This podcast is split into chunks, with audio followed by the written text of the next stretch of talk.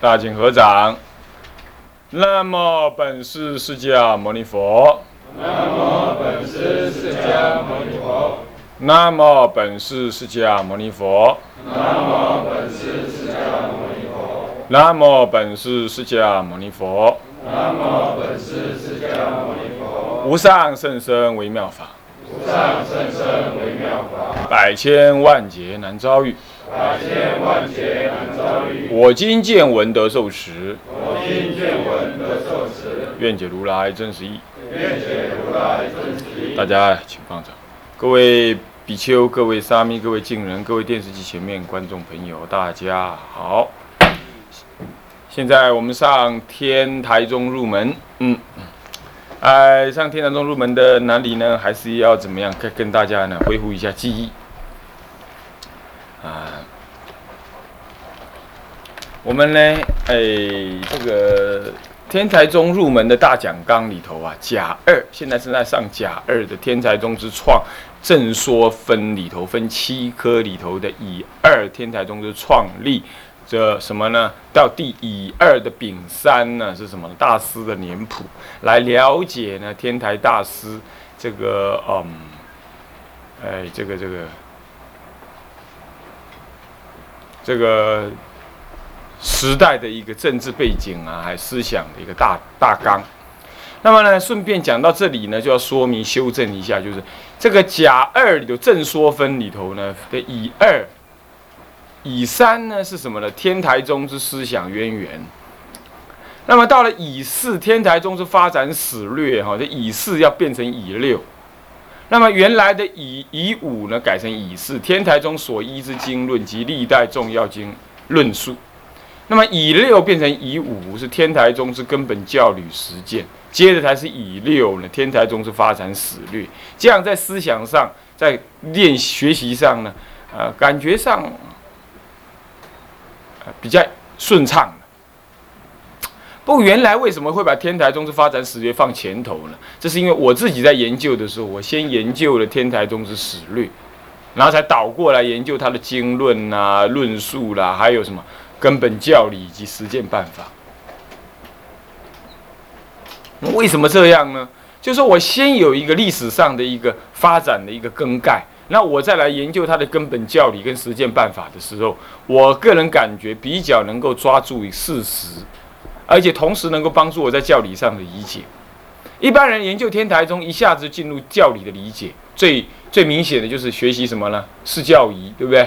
再不然就学习什么呢？教灌纲中。啊，这个呢，我们恰恰好放在第二阶段，啊，是在天台宗入门上完之后，我们才会才会有可能进入。有可能进入，在进入天台宗入门之前，搞不好我们要还要再进入一个什么法华三昧忏的一个讲解的课程，那让你知道说天台宗事实上教理基本教理既然有了的话，其实你就应该修了，你不应该说等到把天台四教仪学完呐，教观刚中学完再来修，那都太慢，那都太慢。所以说知一就修一，知二修二，你不那那无常不一定等到你学完佛法才来。才来的，是不是这样？所以我常说哈，这个你学佛哈，你不管三七二十一相应不相应，你先念佛，拜佛，念阿弥陀佛，拜阿弥陀佛，先念阿弥陀，阿弥陀，阿弥陀，然后拜阿弥陀佛，然后去参加佛七，好这样子。你不管你以后会不会念佛，你就先这么干，或者是就是往生咒念他个十万遍，或者是啊，或者观音菩萨了，或大悲咒的念他个十万遍。你不管你又修什么法，你先把这个搞定再说。为什么？你不可能都学了一切的佛法了之后，再来决定说你修什么行嘛？所以眼前无常就在眼前，烦恼就在眼前，你就先修，先修。所以我我我当时立这个科判的方式是：史略先了了解了解之后，先产生信心，产生信心的呢经跟论让你了解之后啊，你就可以去看经跟论。然后接着呢，根本教理再做一个心得式的报告。那接下来就是把天台的修法的主要核心呢，这个法华三昧忏怎么样讲一讲？然后接着才又再讲一次教理，就是根本教理实践办法呢，先在这一个入门当中做一个统合性的重点是而简要性的呢提醒，提醒了之后呢，就开始修，就学天台三昧、法华三昧，然后呢也开始诵法华经了，然后就在这样情况底下呢，已经上路了，修行已经上路了，然后再来怎么样，慢慢的重新再把天台教理从头到尾仔细的铺陈一遍，那么这个时候你已经在行门当中进步了，对不对？然后那个时候再来理解更严格的解门的时候呢，你就会有本，你不会啊，真的不不晓得怎么修啊，不晓得怎么修。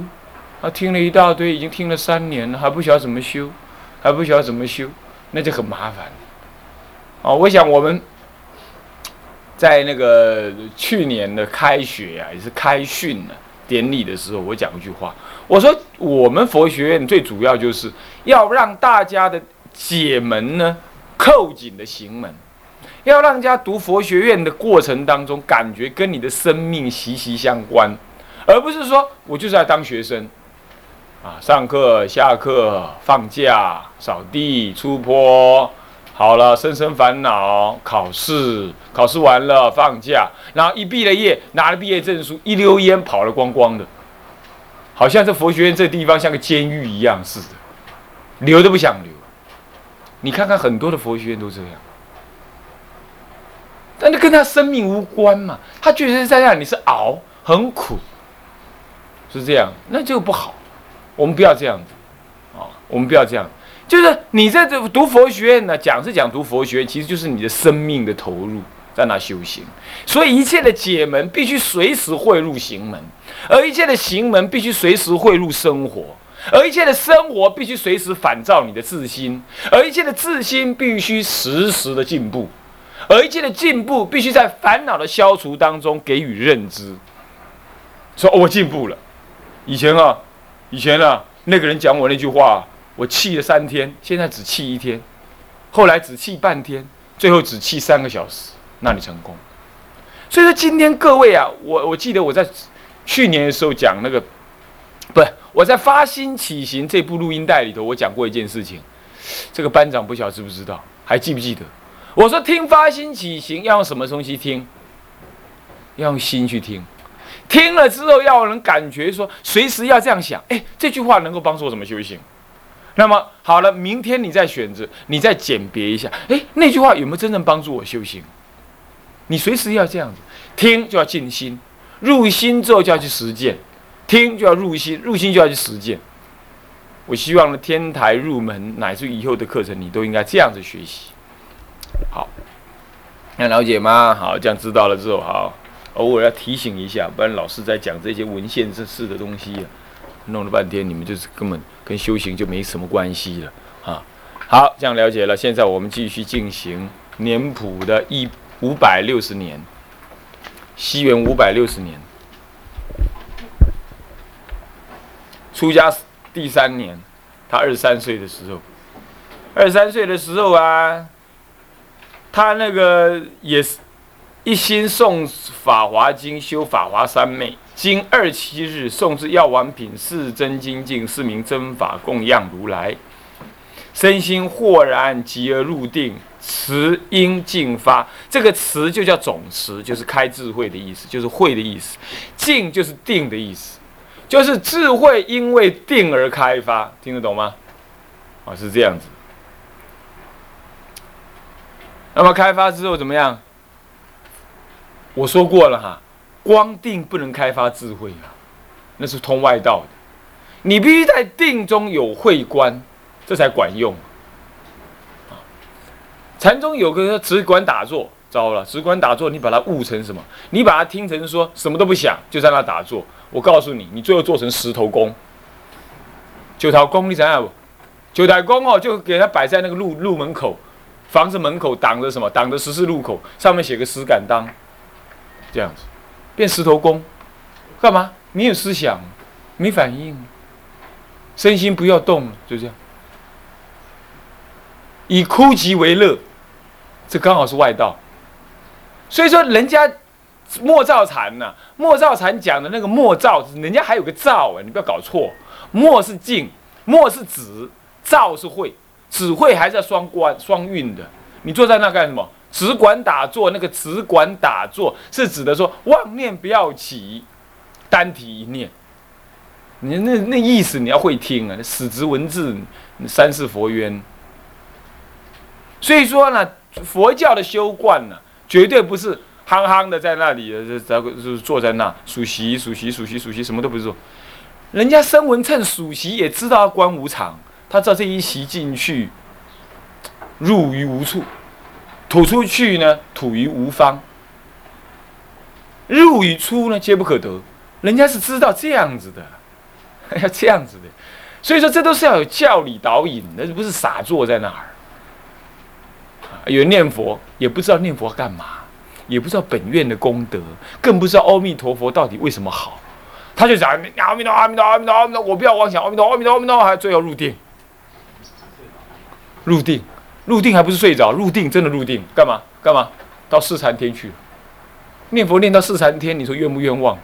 应该到极乐世界，他跑到四禅天去，真是冤枉透顶，是不是啊？四禅天不快乐啊，三禅虽然最快乐，比起极乐世界啊，就像什么？就像小孩子玩玩弹珠，跟大人什么？跟大跟大人的那种轻松愉快一样，那根本是四禅天、三禅天的快乐，根本跟极乐世界快乐不能比。你说冤不冤枉？念佛应该最大的极乐，你只是跑到四禅天去，是不是？那就是不懂教理。所以说，人家是慈音进发，是人家的那个智慧呢，是因为定来开发。首先是他之前已经对智慧有所理解，但是晃动不真实，不能够用生命直观的体验去给予印证。那为什么呢？因为还在闪动当中，所以说那个智慧已经有了，可是闪动、闪动、闪动，不正确、不正确，不坚强、不坚强，不能够降服习气，不能够突破什么呢？突破现前的见思二惑。我们都是有智慧的人才会来出家，乃至才会来学佛。可是为什么还会有见惑跟失惑？什么叫见惑？见解上的迷惑，比如说还在爱什么？还在爱那个装装粪的花瓶。是不是？啊是不是？装粪的花瓶啊，就是美丽的男人、英俊的男人、温柔的男人，跟美丽、漂亮的女人、温柔的女人，它实际上一层薄皮，里头装的粪。各位同学，如果有个美丽、最美丽、最美丽黄金打造的花瓶，里头装了很多粪，还有呢尸体。装在里头，然后我把那个封口这样狠狠的用蜡把它包起来，然后我告诉你说这是粪装的，呃，里头装粪的美丽花瓶，我送给你，你会怎么样？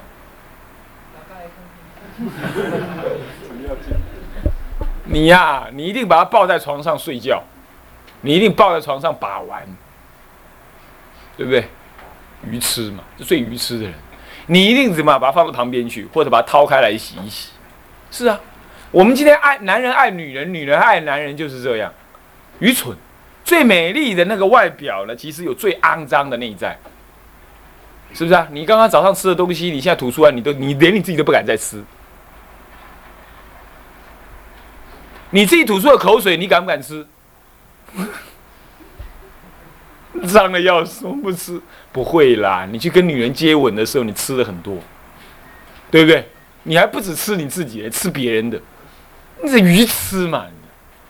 所以佛陀说啊，佛陀说那个猪脚是很脏的，可是人类呢起了贪心之后呢，把猪脚当做最美丽的餐点。那个猪脚踩垃圾啦，踩那个大便了。我问你哈，那个女人呢？电视机前面的你们这些女人，你听一听，还有各位，你们听一听。那么每一次你们洗澡的时候啊，都会有什么蜜丝活陀，还有滋养露。芦荟霜怎么怎么安抚你那个脸，然后弄完了之后还要用什么呢？最轻柔的羊毛刷，刷刷脸，刷刷脸，这样才能够彻底清净你的皮肤，保养你的什么的皮肤。有一天呢，啊，那只牙刷，那只刷子呢，被你的小儿子给弄丢了，那怎么办？还是要保养皮肤啊？怎么办？啊！看到马桶旁边有一个大的什么刷马桶的那个刷子，你就怎么样？你把它拿起来，也洗刷刷，洗刷刷，会不会啊？苏大，你慢慢讲，有下面喂，讲的什么话嘛？我才没那么脏呢，那怎么可以这样做？我告诉你，你不但这样做，你还拿来刷牙呢。我告诉你，信不信？师傅不可能，我一定不可能干这种事。我告诉你，就可能干这种事。什么事？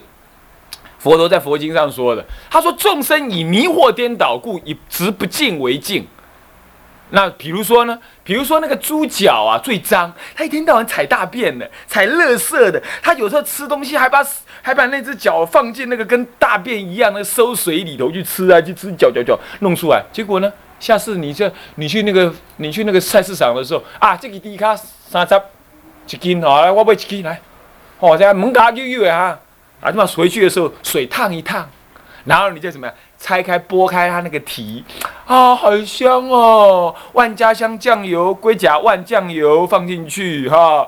那么，那么，那么龟甲万酱油知道吧？骨架版的呀，熊盖后，你本熊盖后骨架版酱油啊，放进去，然后五香什么五香角，嗯，还有还有贝角啊，好八角五香粉放进去，哇，好好吃哦，都吃下去。然后你看那个猪肠，什么叫猪肠？你知道不？下面是低灯啊，你知道不？就是装大便的那个东西啦，装大便那个叫猪肠啦。但是你认为它猪肠吗？没有，你认为它是香喷喷、最好吃的东西，还把还把乳米都放进去，哦，去烤，烤一烤，哦，好香哦，吃的咸咸的，然后还配上什么呢？配上蒜头，嗯，好好吃哦。那就是那就是那个猪的什么呢？猪的尿桶、粪桶，可是你把它拿来吃，所以你不但会拿那个刷子来刷脸，你还把它拿来刷牙，你还不但刷牙，刷完了还咔咔咔吃下去。众生颠倒，执不净为净，有没有啊？有没有啊？嘿嘿，你还以为你很干净呢？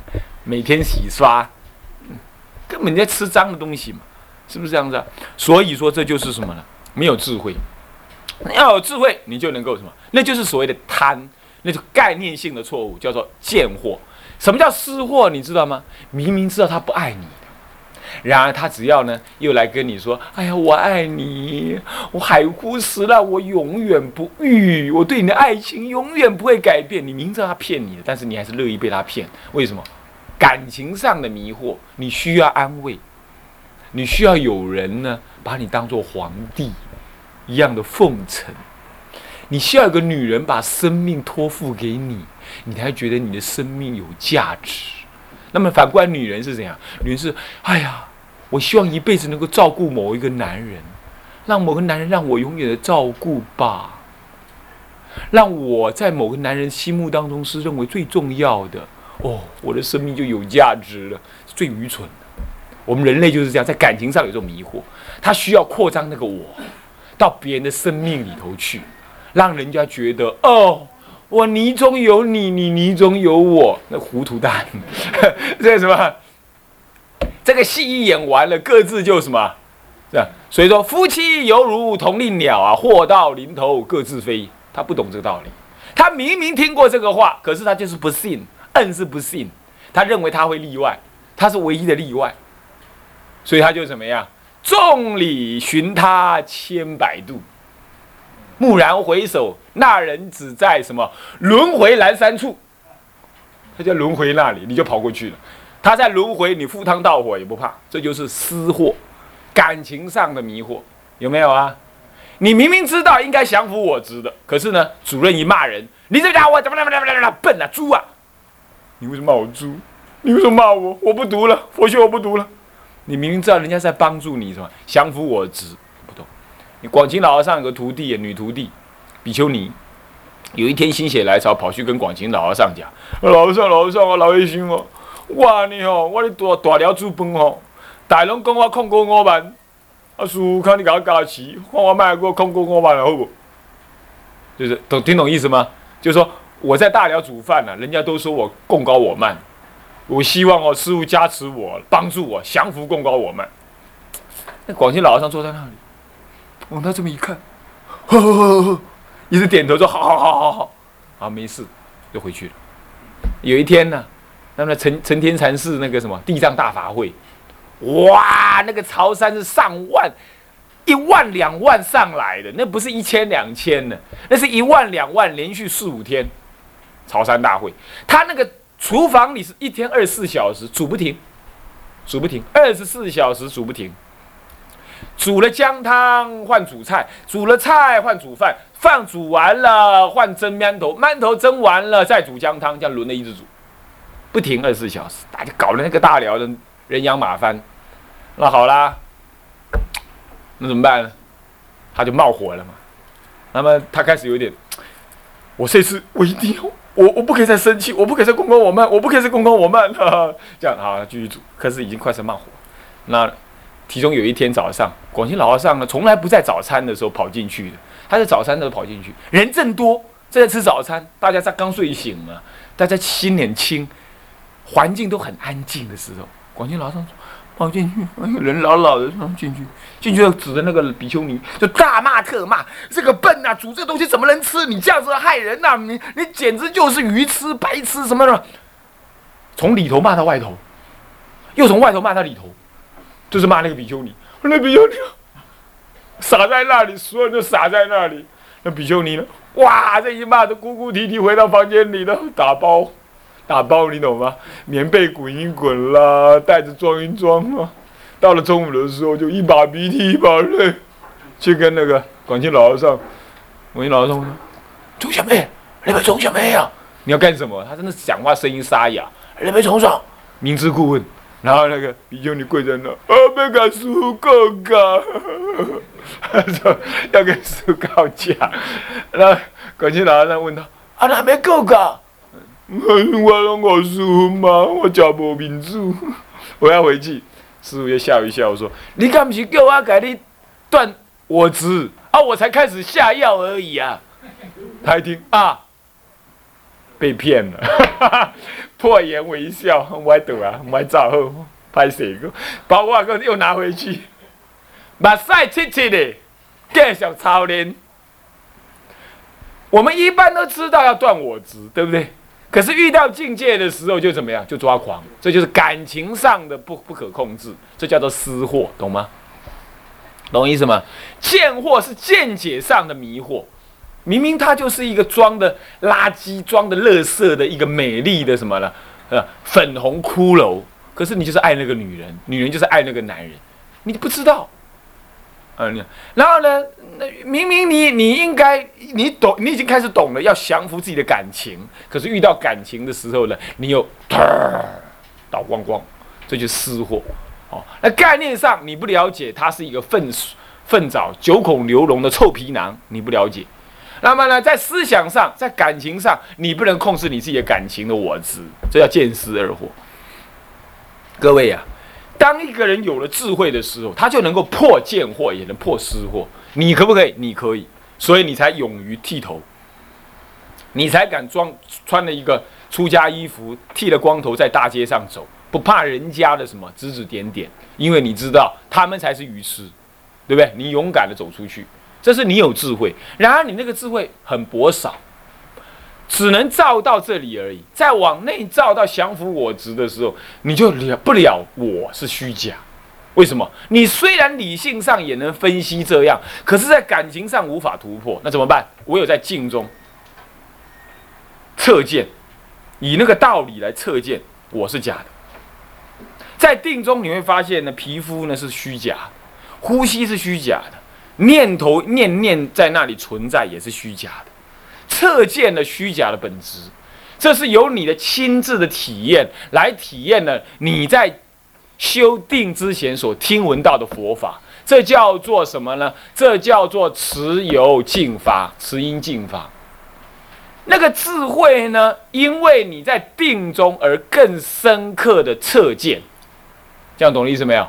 我们需要的修行就是这个，先听闻佛法来得到闻慧，然后再实修。得修，那个文在在实际的在定中思维，这思会，最后测见这个道理，叫做修会。文思修三会是这样来，这样懂吗？那么智者大师就是这样子而证得，证得那个总的智慧。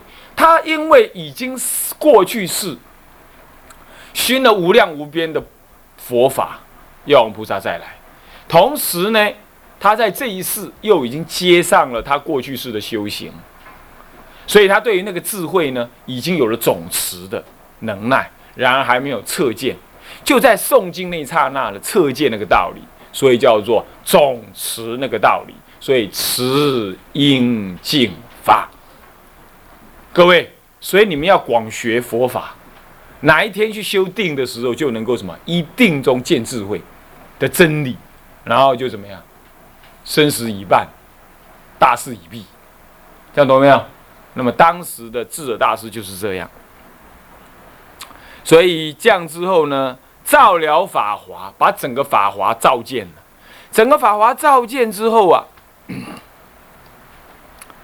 达诸法相，这是最难的。声闻人呢，能够达诸空相，不能达诸法相。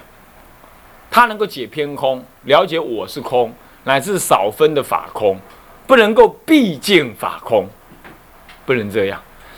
那么不能毕竟法空，更不可能毕竟达诸法实相。实相是空而不空，不空而空，当体。即空即假即中，这叫做实相，而且是一空一切空，一中一切中，一假一切假，是我假众生也假，一切佛法皆假，我空众生也空，一切众生皆空，一切法皆空，我中一切中，我中一切众生也中道，那么呢，一切法皆中道，这叫做诸法的实相，懂吗？这个哪里是声闻人只了解我空，既不假也不中，更何况我空一切空，我中一切中，我假一切假，更不可能。所以说，声闻人所了解的法相啊，是多么的薄少。但是我们不能轻视人家，只是说在法理上证得的是那么薄少。所以说他的神通妙用呢，跟佛比起来，就像萤火虫跟太阳的光比一样，完全不能比。是这样，然而我们智者大师可不这样，他不入一果、二果乃至三四果，他直接在大乘的正见上面直接正入，所以他虽然叫做五品弟子位，发得出玄陀罗尼为五品弟子位。说那上次讲到这里，虽然叫做五品弟子，五品地位是内凡位，那你说那我们厉害了，我们都证阿罗汉了嘞。你们师傅、你们的教主才五品弟子位内凡而已，算什么嘛？那就大大的错误。天台原教啊，是讲六级佛，皆位不讲阿罗汉，也不讲菩萨，直接讲六级。